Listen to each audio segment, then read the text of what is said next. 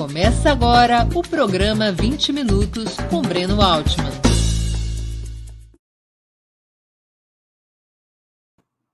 Bom dia! Hoje é 25 de fevereiro de 2022. Estamos dando início a mais uma edição do programa 20 Minutos. Nosso entrevistado será Jefferson Tenório, radicado em Porto Alegre, formou-se em letras pela Universidade Federal do Rio Grande do Sul e atua como professor de língua e literatura na rede pública de ensino de Porto Alegre. É autor de O Avesso da Pele, livro publicado pela Companhia das Letras, e vencedor do Prêmio Jabuti 2021, escolhido como o melhor romance do ano. Também escreveu outros dois romances antes de O Avesso da Pele: O Beijo na Parede, de 2013, e Estela Sem Deus, de 2018. Antes de começar, queria pedir um pouquinho de paciência a vocês e dar aqui o meu recado comercial. Opera Mundi, como toda a imprensa independente, é um projeto sustentado principalmente pelo apoio de seus assinantes e espectadores. A sua contribuição financeira é decisiva para a nossa manutenção e desenvolvimento, ainda mais em um ano tão decisivo e difícil como 2022. Há cinco formas possíveis de contribuição. A primeira delas, você pode se tornar assinante solidário de Opera Mundi em nosso site, com uma colaboração mensal permanente. Basta acessar o endereço operamundi.com.br barra apoio. Vou repetir, operamundi.com.br barra apoio. Segunda forma de colaboração você pode se tornar membro pagante de nosso canal no YouTube. Basta clicar na opção Seja Membro e em nosso canal nessa plataforma está diante dos seus olhos e escolher um valor. Terceira forma de contribuição: durante a transmissão de nossos vídeos, você poderá contribuir com Super Chat ou Super Sticker. Normalmente apenas as perguntas acompanhadas pelo Super Chat ou feitas por membros pagantes de nosso canal no YouTube são lidas e respondidas durante os programas ao vivo. Quarta forma de contribuição: se você estiver assistindo o programa depois da sua transmissão, nosso, os nossos programas gravados, poderá contribuir com a ferramenta, através da ferramenta Valeu Demais, estipulando um valor da sua vontade e possibilidade. Quinta forma de contribuição: a qualquer momento você poderá fazer um Pix para a conta de Opera Mundi, de qualquer valor que julgue adequado. Nossa chave nessa modalidade é apoie.operamundi.com.br. Eu vou repetir: apoie.operamundi.com.br. A nossa razão social é última instância editorial limitada. Além dessas cinco formas de colaboração, lembre-se sempre de dar like, de clicar no sininho e compartilhar nossos programas, pois isso aumenta a nossa audiência e engajamento, ampliando também nossa receita publicitária, tanto no site quanto no YouTube. Bom dia, Jefferson. Muito obrigado por aceitar nosso convite. Uma honra ter sua presença no 20 Minutos. Bom dia, Breno. Obrigado pelo convite. Jefferson, o avesso da pele tem no racismo um fio condutor da vida dos personagens. Você acha que somente nos últimos tempos a questão racial tem adquirido relevância na literatura brasileira ou há raízes mais antigas dessa temática? É, bom, bom dia a todos. É, bom, eu não acho que o racismo seja o fio condutor do avesso da pele, né? Uhum. É, eu acho que há outras questões é, que estão envolvidas no livro, é, e eu acho que começa pelo título, né? O avesso da pele, ou seja, a pele aparece ali, mas ela não é o, o centro da discussão, né? É, o que eu discuto é o avesso dela, né? Ou seja, aquilo que as pessoas não veem em função da cor da pele das pessoas. Então, é, o que eu estou contando ali são histórias é, de relacionamentos humanos, é, relacionamentos entre pai e filho, entre homem e mulher, é, professores e, e, alunos. E nessas relações, o racismo, então, ele é atravessado, então ele se atravessa né, nessas relações. E, e, a partir daí, sim, a gente tem uma discussão aí sobre o racismo, racismo estrutural, sobre a violência policial, né, e outros temas. É, mas eu acho que é uma temática é, que é, sempre esteve presente, principalmente é, nos autores negros, né, ou seja, os autores negros já vêm discutindo isso já há algum tempo, é, e me parece que nos últimos anos a gente tem visto isso com mais frequência, né? a gente tem visto, digamos, mais visibilidade né, para essa discussão. Porque, de alguma maneira, quando você fala que, em relação ao avesso da pele, que aborda temas que não podem ser vistos, que não são vistos em função da cor da pele, isso é uma temática do racismo, né? ele é uma, uma faceta né, do, do, racismo. Né? É, ele vai cada vez mais se tornando é, sofisticado, é, de modo que a gente também precise sofisticar o nosso argumento. Né? Então, ele sempre vai encontrando modos é, de exercer né, o preconceito, a discriminação, e, e cada vez mais subjetivo. Assim, né? E a gente também tem que acompanhar é, na mesma sofisticação é, para conseguir é, é observar é, de maneira mais, mais lúcida né, e mais contundente também. É, porque às vezes, quando a gente acha que as coisas estão se resolvendo, né, vem o racismo e te dá uma rasteira. Né? Então, ele, ele mostra que ele está ali presente. Né? Então, a gente tem que estar sempre atento para para o modo como o racismo ele vai se modificando, né? Claro. Nos Estados Unidos, um país com menos de 15% de negros na sua população, há décadas fala-se em cultura negra, música negra, literatura negra. Por que essa busca por uma identidade antirracista e anticolonial, que alcance referências culturais tão fortes, é menos perceptível no Brasil? eu acho que ela é menos perceptível para um setor da sociedade, né? É, porque, é, enfim, os movimentos negros, os movimentos de, pelos, pelos direitos é, civis, eles atuam no Brasil há muito tempo, né? assim, há décadas a gente tem aí já uma, uma luta que ela é histórica, né? É, talvez o que aconteça é que essa discussão não chega nos lugares de legitimação, né? Que, que, lugares são esses? Né? São, é a universidade, é, são as grandes mídias. Né? Esses espaços que são espaços de prestígio, talvez é, essas discussões não chegam, essas referências não chegam. Né? É, por isso que é importante, foi muito importante, por exemplo, a entrada de pessoas negras na universidade pública. Né? Porque daí, quando você tem um, um público negro dentro de um lugar de legitimação, você acaba tendo que atender a uma determinada demanda. Né? Ou, ou, seja, onde, é que tá, onde estão as nossas epistemologias? Onde estão os, as nossas referências negras? Né? Elas, elas, sempre estiveram lá. Né? A questão é que esses lugares que legitimam o que é ou o que não é literatura, o que é ou o que não é arte, é, demorou muito para que é, começasse esse reconhecimento. Né? Então, me parece que é, há essa, essas referências, é, existe essa produção, mas ela demorou muito tempo para ser legitimada. Né? Porque, é, sim, eu, eu queria reforçar um aspecto da pergunta para poder entender melhor é, teu ponto de vista. Nos Estados Unidos, ou seja, é, a reivindicação de uma cultura negra específica é muito forte. De alguma uhum. maneira, por exemplo, na música, o, o jazz cumpriu esse papel desde as primeiras décadas do século XX. Também se reivindica a existência de uma literatura negra potente, de uma música negra para além do jazz, que gerou inclusive gravadoras negras, é o caso da Motown e outras e outras gravadoras que se dedicaram a construir essa identidade negra na cultura.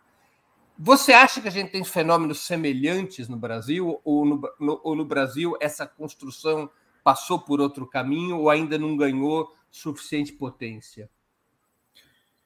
É que são é, culturas diferentes, né? É, se a gente for pensar, por exemplo, é, no pós é, na pós-escravidão nos Estados Unidos, você já tem ali quase que imediatamente uma restituição financeira, por exemplo, é, para as pessoas negras, né, que, que, enfim, havia um reconhecimento, e não só um reconhecimento, mas também é, essa ideia de restituição, e através dessa restituição financeira, você também consegue uma organização é, muito mais é, consistente é, do que você teve aqui no Brasil. Então já começa por aí. Né? Como os Estados Unidos é, conseguiram é, lidar, né, ainda que não seja é, uma, é, um plano o melhor, né? Não, não, tem, não, não foi o melhor plano, mas ainda assim a gente consegue ter uma cultura que entende é, que, era que era preciso restituir né, essas pessoas negras, é, e a questão do racismo nos Estados Unidos, ela opera de um, de um outro modo, né? Ela é, há ali é, algo que é que as coisas são ditas, né? Ou seja, uma pessoa racista ela assume que ela é racista, seja, é, uma você... segregação formal. Exatamente, há uma, há uma segregação é, formal, formalizada e por muito tempo foi institucionalizada, né? É, aqui no Brasil não houve isso, né? E, e a gente ainda tem que trabalhar com, com uma outra perversidade, que é a negação do racismo. Então, você sabe que existe uma segregação, é, que ela não é formalizada, mas ela existe. E aí, quando você não tem as coisas assim muito claras, é, a possibilidade de você conseguir é, é se formar em grupos, se agregar e, e lutar com, é, contra o racismo, é, rapidamente você também vê a organização de outras forças dizendo que, olha, não existe racismo, somos todos humanos, né? não tem por que falar em literatura negra, não tem por que falar em música negra. Então você tem aí dispositivos para desestimular é, justamente essas organizações que são muito importantes. Né? Então a gente fica aí nesse, é, nessa areia movediça, assim, de, de não entender muito bem é, como é que funciona né, o, o, mecanismo do racismo no Brasil. Ele é sempre escamoteado, né, ele é escondido, as pessoas dizem que não tem, ninguém se assume racista. Né? Então, é uma outra dinâmica que acontece no Brasil. Né? É, de alguma maneira, a ideologia da democracia racial ela tem, ela tem uma força de contenção sobre a cultura negra. Tem, e ela operou isso por muito tempo, né? Ainda continua operando, ainda, ainda há esse discurso. Mesmo entre os negros. Em certa medida, sim, né? mas eu acredito que ele é mais um discurso, é, que eu costumo dizer, né? ele é um discurso é, pós-colonial, né? e, ou seja, a colonização ela sempre continua, o pensamento colonial ele sempre continua, né? e, e que é justamente é, mostrar que há essa democracia racial, é, enfim, foi um, um, discurso que, que foi comprado é, como uma forma de apaziguar né, as relações entre negros e brancos, mas a gente sabe que isso não, não aconteceu. Né? Porque nós tivemos, digamos, escritores negros no passado, mas dificilmente eles abordavam a, te a temática racial, não? É, você tem exemplos? De alguma maneira, Machado de Assis, Lima Barreto. Não, discordo. É, claro, Machado de Assis, ele é um, um escritor negro, é, o modo de ele abordar a questão racial não era uma questão é, direta, né? Assim, ele não fazia uhum. uma, uma literatura é, de reivindicação dentro do seu, da sua literatura, mas se a gente for investigar a literatura do Machado de Assis, você vai encontrar ali uma série de, de, de, de, de críticas a sociedade burguesa e a sociedade escravagista. Né? Tem uma série de contos, tem o próprio Memórias Póstumas de, de Brás Cubas é uma grande crítica à, à burguesia escravagista da época. Né?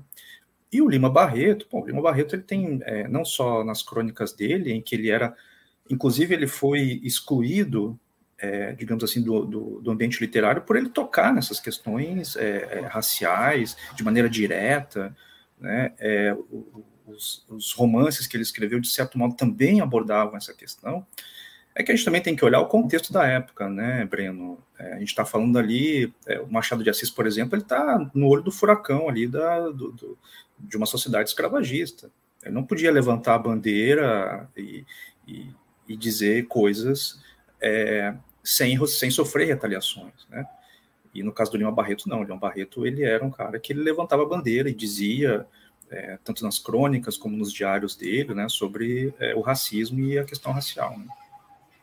Mas você acha que a questão do racismo no Lima Barreto, ou do antirracismo, ela era um fator estruturante da sua literatura?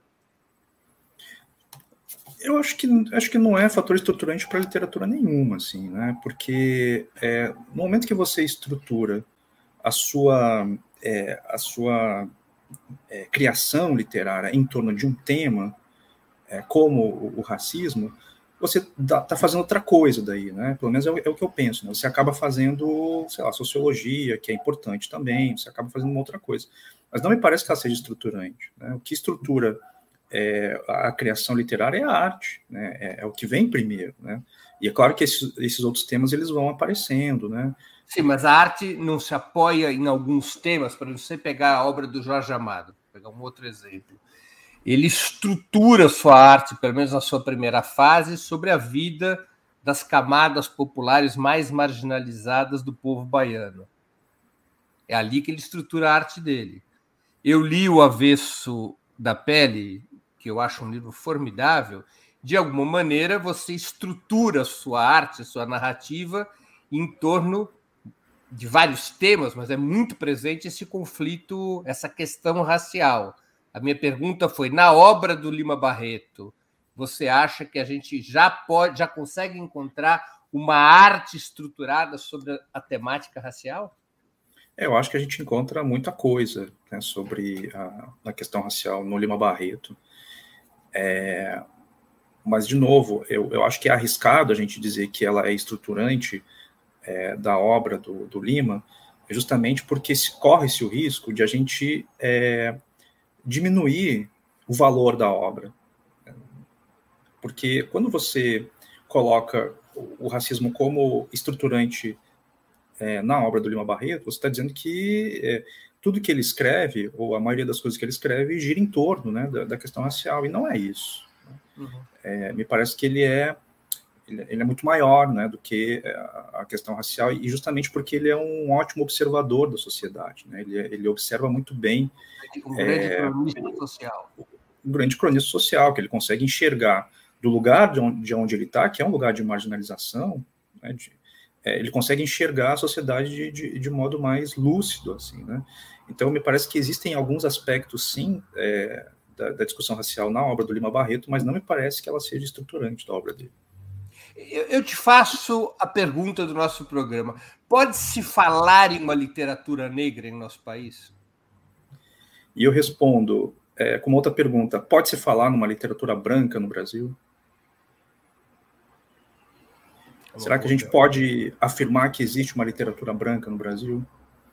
É, eu, eu, faço essa pergunta mais como provocação mesmo, assim, né? Uhum. É, porque quando a gente fala, quando a gente faz essa pergunta, né, de literatura, se há literatura negra, é, a gente olha, então, para uma literatura que é produzida há séculos né, no, no Brasil, e, e, quando se faz essa pergunta, literatura negra ou literatura indígena, né, ou literatura, sei lá, homoafetiva e tal, é, você tem aí como o, o digamos, a, é, o centro é um tipo de literatura que é produzida por pessoas brancas. E tudo aquilo que difere né, da, da literatura é, produzida por pessoas brancas, parece que é outra coisa, né, parece que não é literatura. Né? Então, a, a questão que eu estou querendo chegar é a seguinte: eu acho que a gente pode falar em literatura negra no Brasil, a gente pode falar em literatura de autoria negra também, né? é, mas isso não significa que é, ela seja é, ela seja menor ou ela seja, enfim, é, que ela não tenha as mesmas qualidades né, de uma literatura produzida por pessoas brancas. Né? Porque essa é a comparação que se faz. E a gente até pode voltar ali na Carolina Maria de Jesus, na década de 60, né, quando ela explodiu no Brasil, né? E, e a Carolina, ela é um desses casos, assim, né? De ela, num primeiro momento, ser vista como alguém que fazia uma, uma espécie de sociologia, né, seja lá, era uma espécie, ela, ela, era vista como quem fazia uma denúncia né, social da favela, né, mas não era vista como literatura. Né. É, com o passar dos anos, houve esse reconhecimento né, de, de, das pessoas encontrarem aspectos criativos, literários e artísticos na obra da Carolina, e, e aí perceberem que ela estava fazendo literatura e que abordava temas, inclusive de cunhos existenciais. Né. Então, é, me parece que falar em literatura negra depende do contexto em que você está. Né? Eu costumo dizer isso assim, porque se você está num ambiente hostil, né, num ambiente branco, hostil, racista, preconceituoso, é, eu acho que nesses espaços é importante você ressaltar que sim, eu faço literatura negra, eu sou um autor negro. Né? É, em outros contextos em que essa discussão já está posta, né, eu acho que é desnecessário que a gente tenha que dar essa nomenclatura de literatura negra ou essa literatura é, que trata de questões raciais, né? Então é, é, é, um movimento que ele não é ele não é estanque, né? Ele vai é, mudando de acordo com o contexto em que se vive. Né? Não é uma escola literária. É, acho que não. A gente não pode falar numa, numa escola literária, né?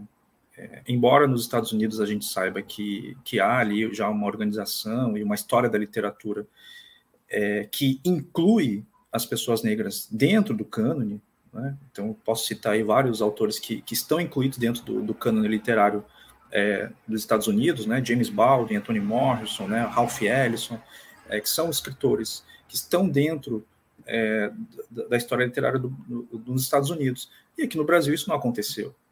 Né? Então a gente tem aí uma história literária branca, né? e concomitantemente a gente tem uma produção negra que não é reconhecida por esse cânone. Né? E o que está sendo colocado agora, agora eu digo de alguns anos para cá, é re revisar essa história da literatura né? e, e, e, incluir essas pessoas dentro do cânone, que é o caso, por exemplo, da Maria Firmina dos Reis, né? que, que recentemente foi colocada agora no, no cânone. Né? É, é e de alguma maneira, seja, essa a trajetória desses escritores que você citou tem muito a ver com a denúncia social, né? É, o caso de quarto de despejo que você se referiu, mesmo o teu livro tem um componente de denúncia social, né? O avesso da pele. É, eu, sinceramente, eu não gosto muito desse termo denúncia quando a gente vai falar de literatura, né? Porque é, a denúncia... é que não me ocorreu outro. Eu também não gosto, porque fica parecendo uma... é, a sociologização da literatura. Também exatamente. não gosto. O que dizer é o retrato das, dessas relações sociais é, é, tá, é, muito presente nessa, nesses exemplos que você deu e no teu próprio livro, né? É, eu, eu, creio que sim. É, há ali, obviamente, né, uma, há uma queixa ali né, do, do, dos personagens negros em relação ao racismo, é, em relação à violência policial, né? mas ela, ela não é a denúncia pela denúncia, né, porque há ali uma, primeiro, né, uma preocupação estética, né? e há algo também, uma preocupação minha, que é da complexidade da discussão, né? porque a denúncia e a reivindicação, ela tem que ser direta, ela tem que comunicar logo. Ela não pode fazer rodeios, ela não pode discordar, inclusive, do próprio discurso. Ela tem que dizer, ela tem que comunicar. É, e, e, aí, quando é, eu, eu, proponho esses temas, né, principalmente o tema é, racial, eu procuro ali complexificar essa discussão. Né? É, ou seja, nem todos os personagens ali do meu romance concordam com, com, com o Henrique, por exemplo. Há uma discordância ali. E é aí que a gente consegue chegar numa complexidade que não tem a ver com uma denúncia, mas tal, talvez tenha a ver mais com o que você falou, que, que lá, um retrato do que está acontecendo dentro dessa discussão é, racial. Né? Sim, mas, ou seja, mas é uma literatura. Assim, eu, eu, por razões de gosto pessoal, eu sempre acompanhei muito a literatura, o que se chama de literatura negra americana, em especial James Baldwin. Há uma inundação dos temas sociais na literatura negra. Aliás, as chamadas literaturas de minoria sempre tem essa característica. A antiga literatura judaica também tinha essa característica, né, da inundação dos temas sociais. talvez por conta da trajetória dos próprios escritores ou da, das coletividades nas quais eles estão inseridos. Eu sinto isso no teu livro, claro, o livro Quarto de Despejo da Carolina de Jesus também. Isso é uma coisa presente, essa, esse realismo social.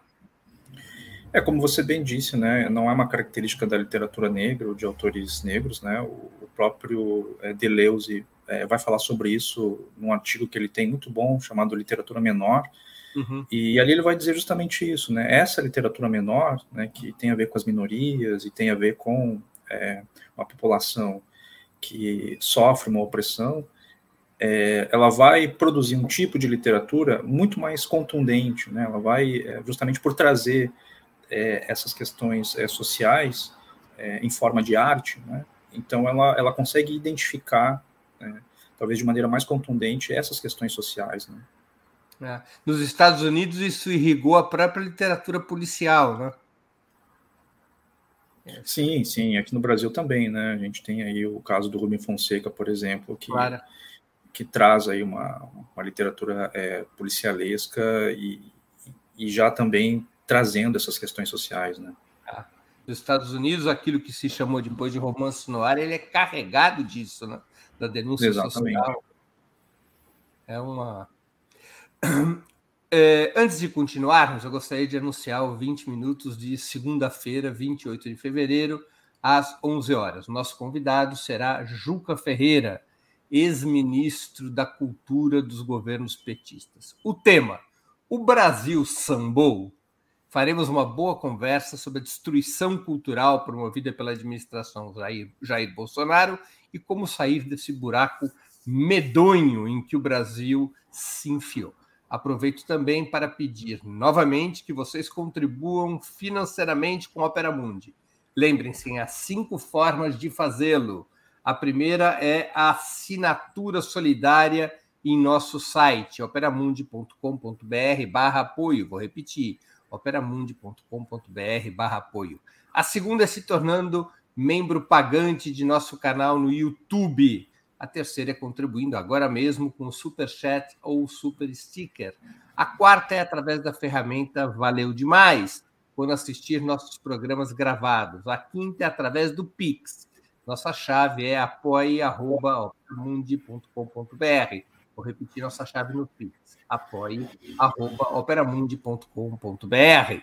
E nossa razão social é última instância editorial limitada. Aproveito também para pedir que vocês compartilhem esse programa, deem like, marquem o sininho para serem avisados todas as vezes que novos vídeos de Opera, do canal do Opera Mundi forem ao ar. Jefferson, você é professor da rede pública. É, o pai do teu narrador, ele não gostava de dar aula. Você gosta de dar aula? É, então, é, eu não sou mais professor né, de, de escola. Ah. É, eu, eu deixei de dar aula na escola pública há uns 10 anos e, e depois eu segui na escola particular por mais 10 anos né, e, uhum. e, parei é, no ano passado né, de, de dar aula. Estou finalizando meu doutorado agora. E o que acontece ali no Henrique, na verdade, não é não gostar de dar aula. Né? Na verdade, é um desencanto com a sala de aula, que é diferente. É, e, e, esse desencanto, ele tem a ver com a estrutura da sala de aula, ele tem a ver é, com o, o, modo como os professores são, são vistos, a falta de reconhecimento, né? Há toda uma reflexão sobre isso, né? Sobre a falta de conhecimento do, do da profissão do professor. É, mas isso é tão maluco, assim, no sentido de, do amor à profissão, que mesmo ainda desencantado, esse professor, né, o Henrique, ele ainda é, tenta fazer alguma coisa. Né? Tanto que quando o livro começa, o Pedro, né, o narrador, ele, ele diz, né, até o fim o meu pai acreditou que os livros poderiam fazer alguma coisa importante pelas pessoas. Né? É, tanto que ele, no momento, num ato de desespero, que ele não sabe mais o que fazer na sala de aula, ele coloca ali um discurso de que é, sabe que ele conhece né, alguém que matou duas pessoas, né, que ele vai trazer esse assassino para a sala de aula, né, e sem, sem os alunos saberem que ele estava falando do Dostoiévski, né, e tal. Uhum. É, então, há ali um desencanto, mas ao mesmo tempo há um amor à profissão, né? E, então, não tem ali um professor idealizado, não tem ali um professor que, que chega na sala de aula, na escola, e, e sai revolucionando tudo, como acontece nos filmes é, norte-americanos, por exemplo, né? Há ali um sujeito humano, um sujeito que, que tem os seus defeitos, mas que tem um amor à profissão. Né? Eu digo que o Avesso da Pele, ele é uma declaração de amor ao conhecimento, aos livros, né, à sala de aula, né, a tudo isso. Então, é, e respondendo a sua pergunta, sim, eu gostava muito de dar aula, é, lamentei ter que deixar a sala de aula, é, mas né, foi que eu, foi até onde eu consegui chegar. Né. Tenório, eu tenho uma pergunta de uma espectadora nossa, Eveline Rosa Pérez, que contribuiu com o Superchat.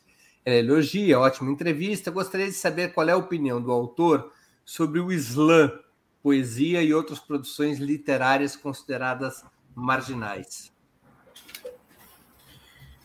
Eu gosto muito do Islã, gosto muito do rap, do hip hop, né? Aliás, foi da onde eu vim. Eu começo no, num grupo de hip hop, começo a fazer letras. É, cantar não era minha, mas eu tentava também. Né? E e eu acho que ali a, a, o meu letramento é, cultural ele começa no rap. Né? Dali eu, eu, eu, começo a ter a noção de ritmo, começo a ter a noção de rimas, né?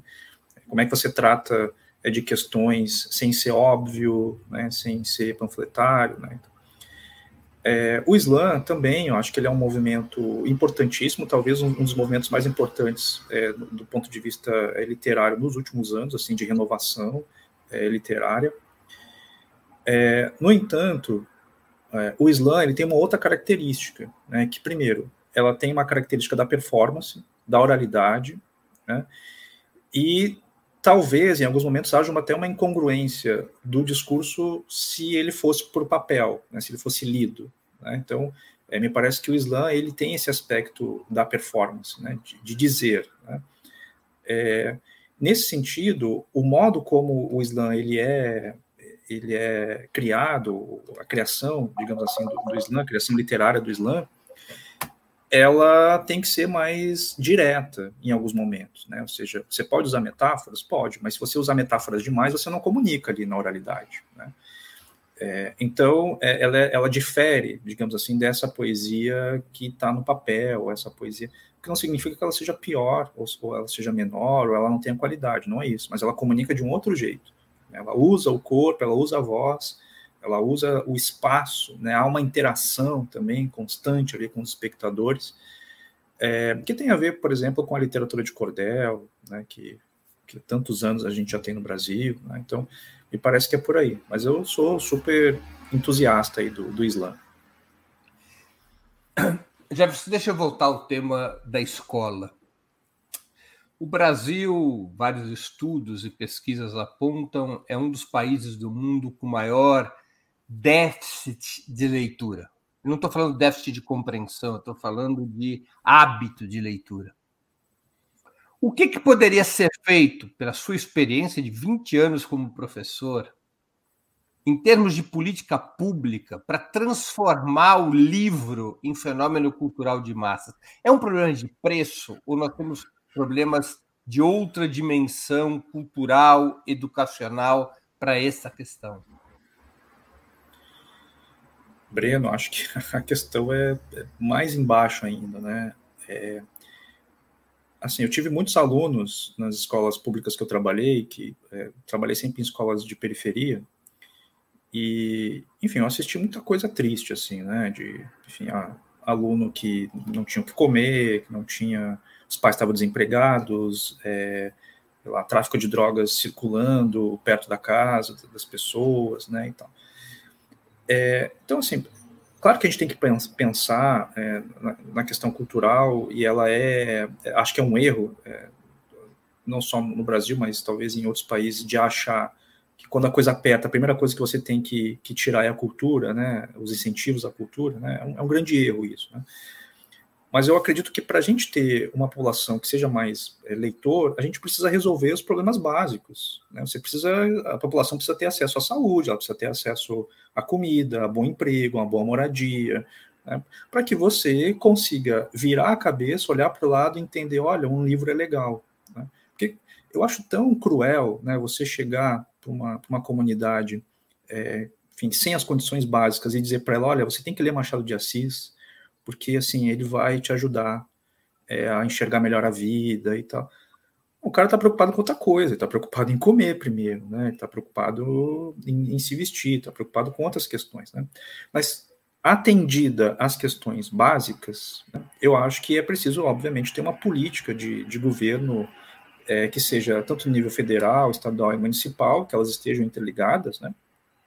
E que haja aí é, incentivos à leitura, que haja incentivos, por exemplo, à implantação de mais bibliotecas comunitárias, né? É, e que você consiga chamar a atenção para as pessoas para essas, bibliote para essas bibliotecas, é, chamar as livrarias também é, para que elas também tenham incentivo para chamar público, outros públicos para alguns eventos, né? Incentivos também para baratear o livro, acho que isso é importantíssimo. Embora, é, Breno, eu não ache que o livro seja caro. Né? O que aconteceu é que nós perdemos o poder aquisitivo de comprar livros. Porque se você for pensar em toda a cadeia é, que um livro passa até chegar na mão do leitor, enfim, passa por muita gente. Né? Passa, olha, passa. Então, é, as, essas pessoas precisam ser pagas também quando elas produzem o livro. Né? Então, me parece que o poder, nosso poder aquisitivo ele caiu tanto que nós é, vemos o livro, obviamente, como um, um objeto caro. Né? Deixa eu voltar àquela situação do teu personagem, do, do pai do Pedro, do Henrique. Quando as crianças estão na, na escola, mesmo que elas padeçam desses problemas estruturais, de não terem comida adequada, de não terem saúde, de morarem muitas vezes em áreas que não tem nem sequer saneamento básico. O fato é que elas estão na sala de aula, apesar dessa situação toda. O mecanismo da escola ele ajuda as pessoas, a maneira como a estrutura e, a, e, o funcionamento e a metodologia das escolas públicas no Brasil ajuda as pessoas, as crianças, a terem acesso ao livro quem entra na escola sai com mais vontade de ler do que quando entrou? É, é uma pergunta bastante complexa, porque o Brasil é muito grande, né? É, enfim, são realidades, são realidades diferentes, né? É, assim, se você está lá, se numa comunidade ribeirinha, por exemplo, é diferente de você estar tá no centro de São Paulo numa escola pública. São, são, são muito diferentes, né? É, eu acho, assim, como experiência, é, professor de escola pública e das coisas que eu já vi, eu acho que há iniciativas é, individuais de professores ou talvez até da direção da escola de fazer projetos de leitura na sala de aula e que são é, muito bem executados assim né? é, é eu percebo que há é, um, um, incentivo uma motivação e os alunos se sentem motivados a ler né? É, é, é, que não dá tempo aqui, mas há uma outra questão também que tem a ver com é, a diferença do ensino fundamental para o ensino médio, né, que, que, são coisas diferentes também. Então, por exemplo, no ensino médio, até ali o sétimo ano, você tem uma grande festa da literatura, do livro, os autores são celebrados, né, você vê ali um, um grande envolvimento né, dos professores, os alunos e tal. Quando chega no ensino médio, eu não sei o que acontece, né, mas há um, um desestimulo total assim do, do, dos alunos é, em não querer determinado tipo de, de, de leitura, né, ou, ou, não gostarem né, de, de ler. Eu acho que tem a ver com a faixa etária, né, mas tem a ver também com essa dificuldade que a gente encontra é, de poder estimular os alunos de outro modo, porque a gente sabe que tem uma estrutura precária na, na escola, a gente sabe que está tudo sucateado, então é muito difícil você chegar com um giz e um quadro e conseguir estimular o teu aluno, né, enfim. Eu trabalhei como eu trabalhei nas duas escolas, particular e, e, e na, na pública. Nossos recursos que eu tinha na escola particular era o que eu queria ter na escola pública. Aí sim eu conseguiria chegar neles, né? Então, assim, para terminar, eu acho que é, há iniciativas individuais muito boas dos alunos, mas não é suficiente. Né? A gente precisa, de fato, de um programa de governo para conseguir fazer alguma coisa. Né? Claro. claro. Deixa eu passar para um outro assunto. É... O que poderia ser feito, na tua experiência, para que novos escritores pudessem emergir dessas camadas populares? Algo que ainda é bastante raro no cenário editorial brasileiro.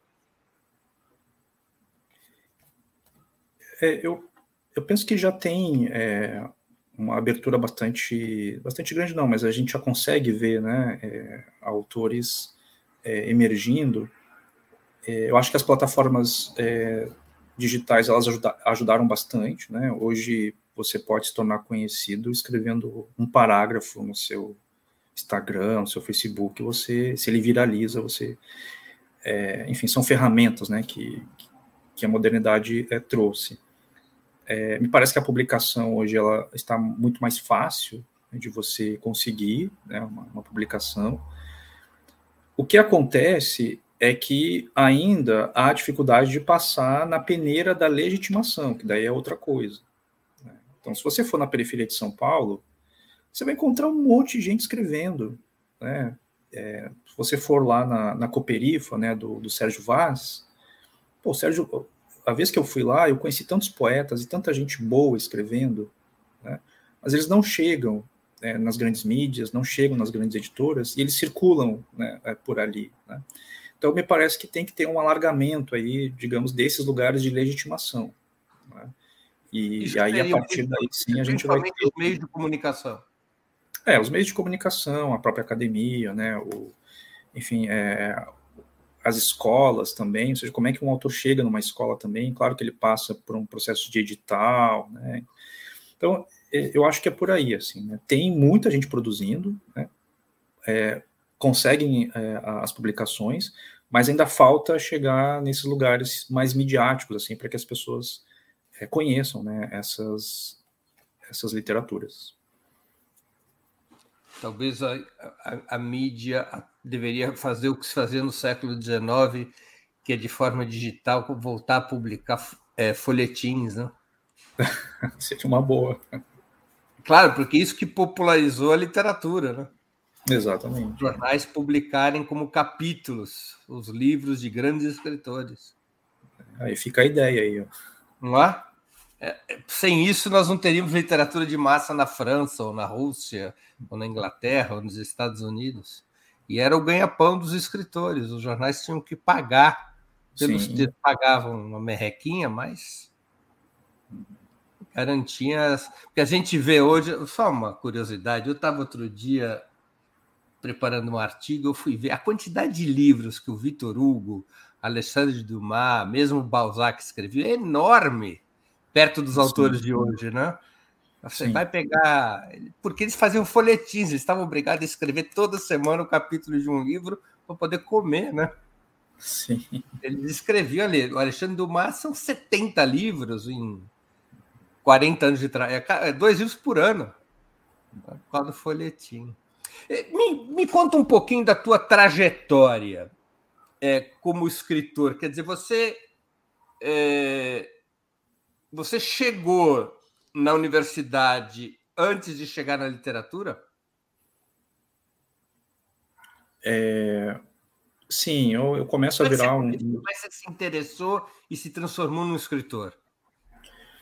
É como eu não fui, eu não fui um leitor é, literário nem na infância nem na adolescência. Isso aconteceu é, uns dois anos antes de eu entrar na, na universidade, quando eu entrei num cursinho pré-vestibular e ali eu conheci um professor de literatura negro, e, e foi ali que, que ele começou a me apresentar né, é, a literatura. Você então, não tinha o hábito de ler na, na, infância e na juventude? Não, nenhum. Assim, os livros eram decorativos, é, serviam para brinquedo. Tua família, como é que era a estrutura da sua família? Qual era o trabalho dos seus pais? A minha mãe, ela teve vários trabalhos, né, mas ela era auxiliar de serviços gerais, né, enfim, trabalhava como empregada doméstica. Né, e o meu pai foi embora quando eu tinha um ano de idade, então a nossa família era eu, minha mãe e minha irmã. Então esse era o, uhum. era o núcleo, né. E E aí, então, o hábito da leitura, ele só foi adquirido mesmo já na vida adulta, ali com meus 22 anos, 23 anos, é que eu começo, de fato, a ler. E a, a chegada desse professor é, na minha vida e na minha vida de outros no é, ensino médio, ali, não, isso foi no, no cursinho, né, cursinho. É, é, pré-vestibular. E eu lembro que a gente, eu e mais três alunos, passamos a frequentar a casa desse professor, que para nós era uma casa incrível, era um apartamento super pequeno e, e tinha lá mais de 8 mil livros. Em que cidade isso? Isso em Porto Alegre, né? Porto eu estava em Porto Alegre. Né? E, e ali começou o meu letramento, assim, literário. Foi naquele apartamento com 8 mil livros, que não tinha lugar para sentar. A gente tinha que tirar os livros do lugar, enfim. E ali que eu começo a gostar de literatura, né? E, e aí, dois apartamento depois... do detetive Espinosa. é, mais ou menos. E aí eu entro, então, na universidade dois anos depois, já com uma certa carga de leitura, já sabendo já algumas coisas, assim. E aí que começa. E você decide escrever. Como é que você se. Bom, vou tentar ser escritor? Você começou por, pelo conto, pela poesia? Você arriscou direto um primeiro romance?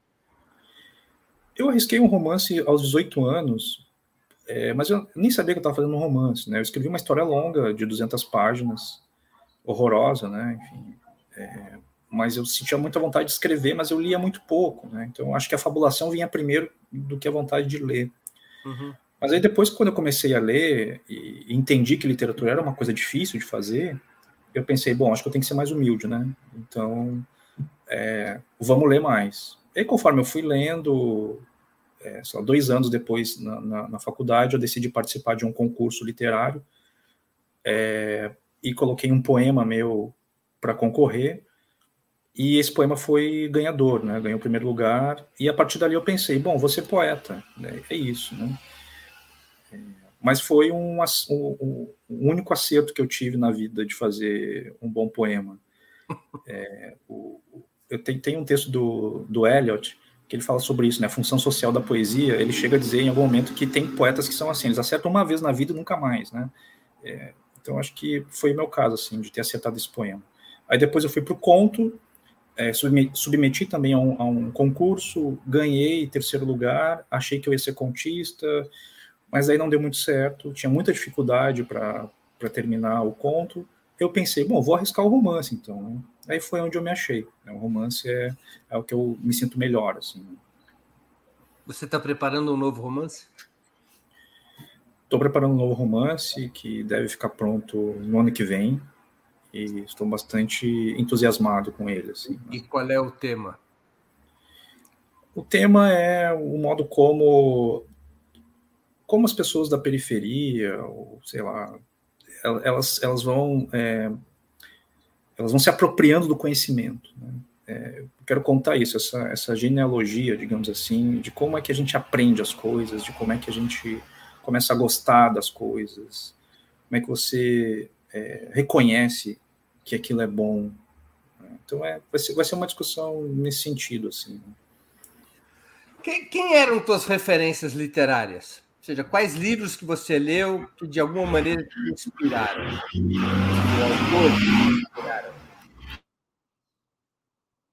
É, bom, as minhas referências elas mudam, né? É, dependendo do, do, do, que, que eu estou escrevendo, né? o que, que eu estou passando na, na, vida mas tem algumas que ficam sempre, né?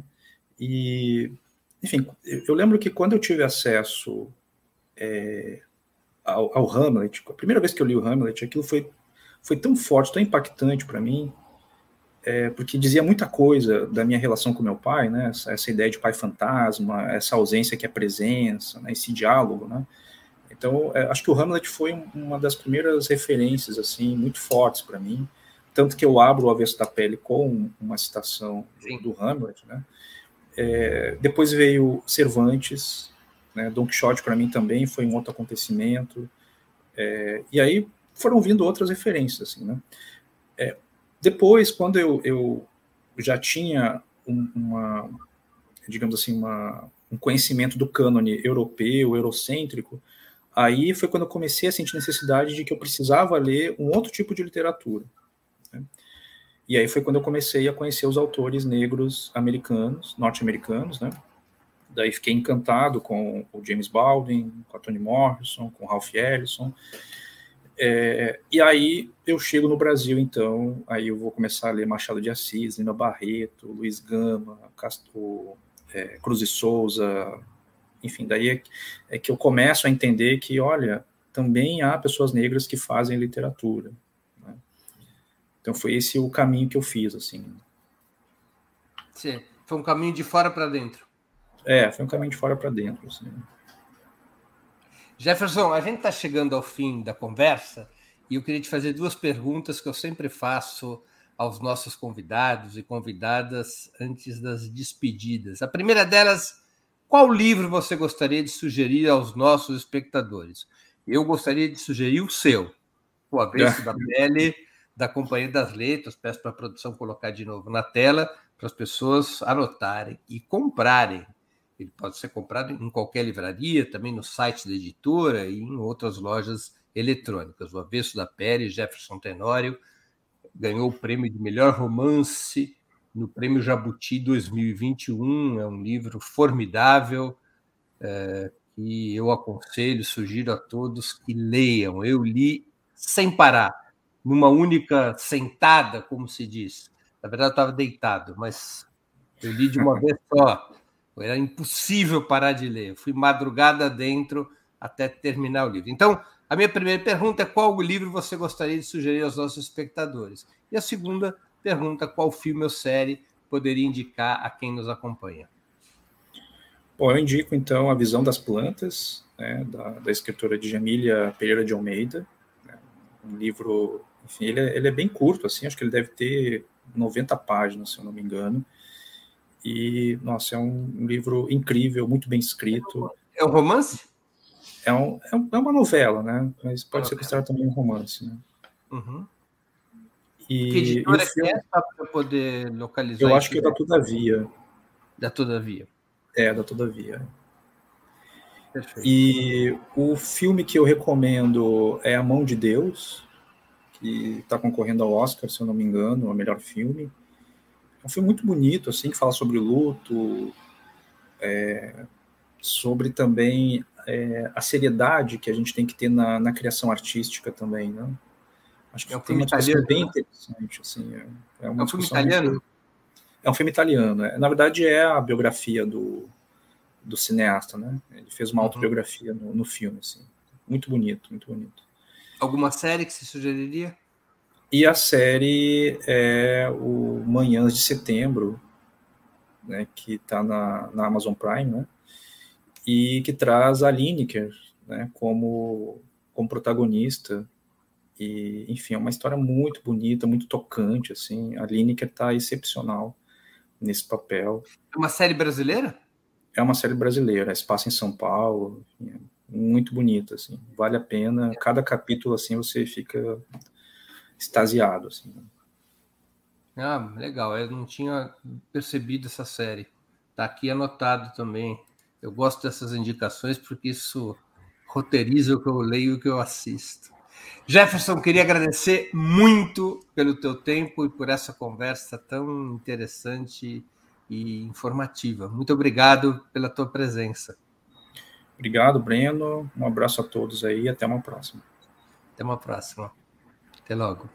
Também agradeço a todos e todas que assistiram esse programa, em especial aqueles que puderam fazer contribuições financeiras ao nosso site e ao canal de Ópera Mundi no YouTube. Sem vocês, nosso trabalho não seria possível e não faria sentido.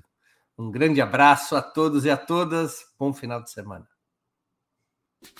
Para assistir novamente esse programa e a outras edições dos programas 20 Minutos, se inscreva no canal do Ópera Mundi no YouTube.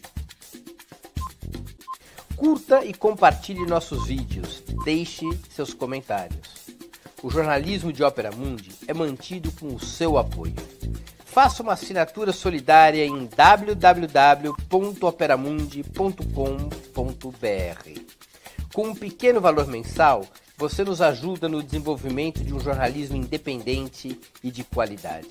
Obrigado pela audiência e até a próxima.